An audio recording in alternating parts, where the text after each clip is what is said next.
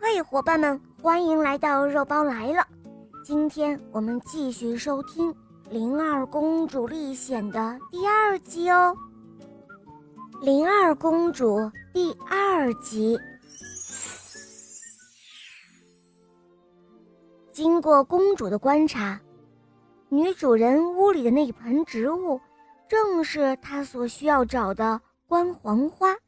公主高兴极了。可是，怎样才能够得到那盆植物呢？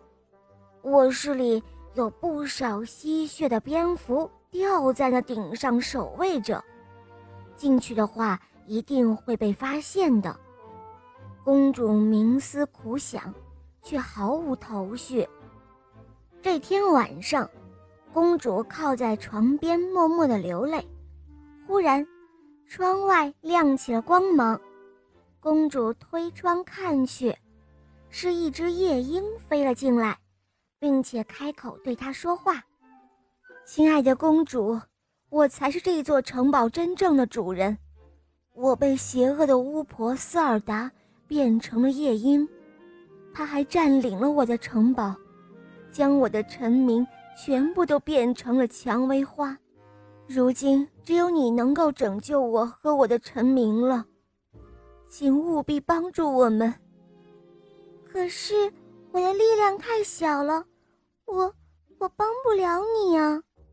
公主为难的说道。“别担心，公主，我有办法。”夜莺从窗外叼来了一株小黄花，送到了公主手上。这是一款无毒的植物，但是如果将它碾碎，和白水仙还有关黄花的汁液搅在一同。就能够成一剂魔药，可以解除我身上的魔咒。当我们的魔咒被解除时，邪恶的巫婆也将立即死去。公主还没有来得及说话，夜莺又将一颗小松子放到她的手心。公主，快吃了这颗松子，这样你就能够躲过吸血蝙蝠的眼睛。不过一定要快，它只能够维持十五分钟的效力。公主终于拿定了主意。第二天，女仆又拿来了新的菜谱，其中有一道菜正好需要白水仙。公主在做菜的时候，趁机藏了几颗白水仙放在衣袋中，但是这一切都没能逃过女仆那一双狡猾的眼睛。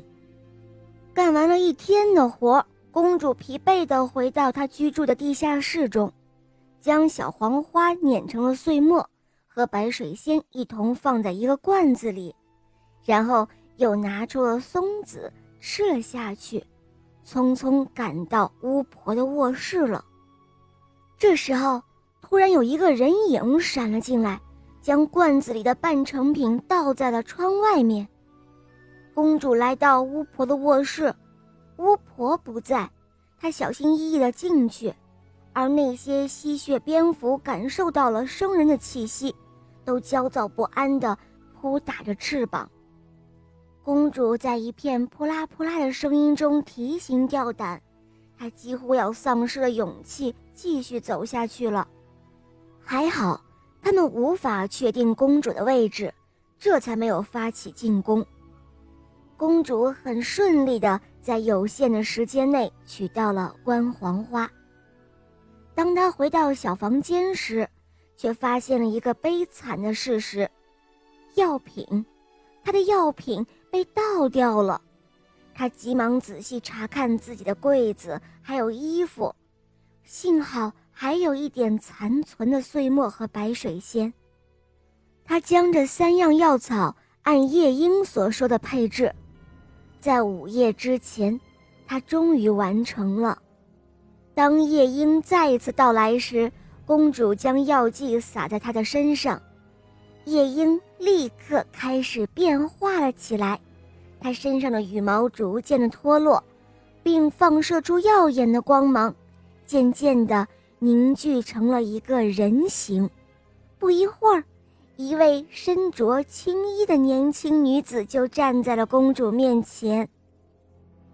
正在这个时候，房门突然被撞开了，邪恶的巫婆率领着一大群的蝙蝠闯了进来，怒火冲天的要找公主算账。旁边的青衣女子怒喝一声：“塞尔达，你的死期到了！”他说罢，举起了一支蔷薇花，散发出飘飘洒洒的花瓣。当那一群蝙蝠被花瓣碰到时，都纷纷落地，变成了一丛丛的青草。邪恶的女巫大吼了一声，直奔着公主而来。她想要劫持公主作为人质。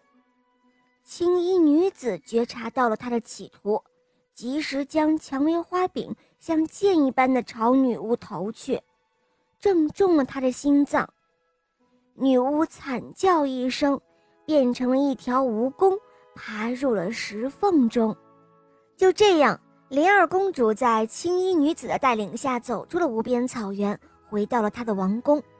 她将关黄花交给了医官。有了青衣女子的帮助，她的母亲很快就恢复了健康。从此之后，青衣女子就留了下来，和勇敢聪明的灵儿公主。一同自由自在地生活在了他的王宫里，之后再也没有什么邪恶的巫婆敢来骚扰他们了。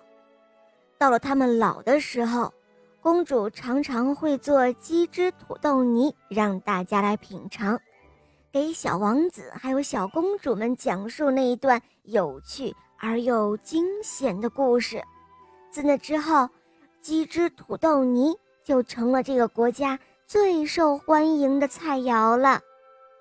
好了，伙伴们，今天的故事就讲到这儿了。除了公主的专辑，肉包还有《西游记》，还有睡前故事，小伙伴们不要忘记来收听哦。睡前故事里面呢会有活动，是赠送小肉包玩偶的活动。你们有没有看到小肉包的玩偶很可爱呀？好啦，小伙伴们赶快来参加活动哦。好。我们下期节目再见，拜拜。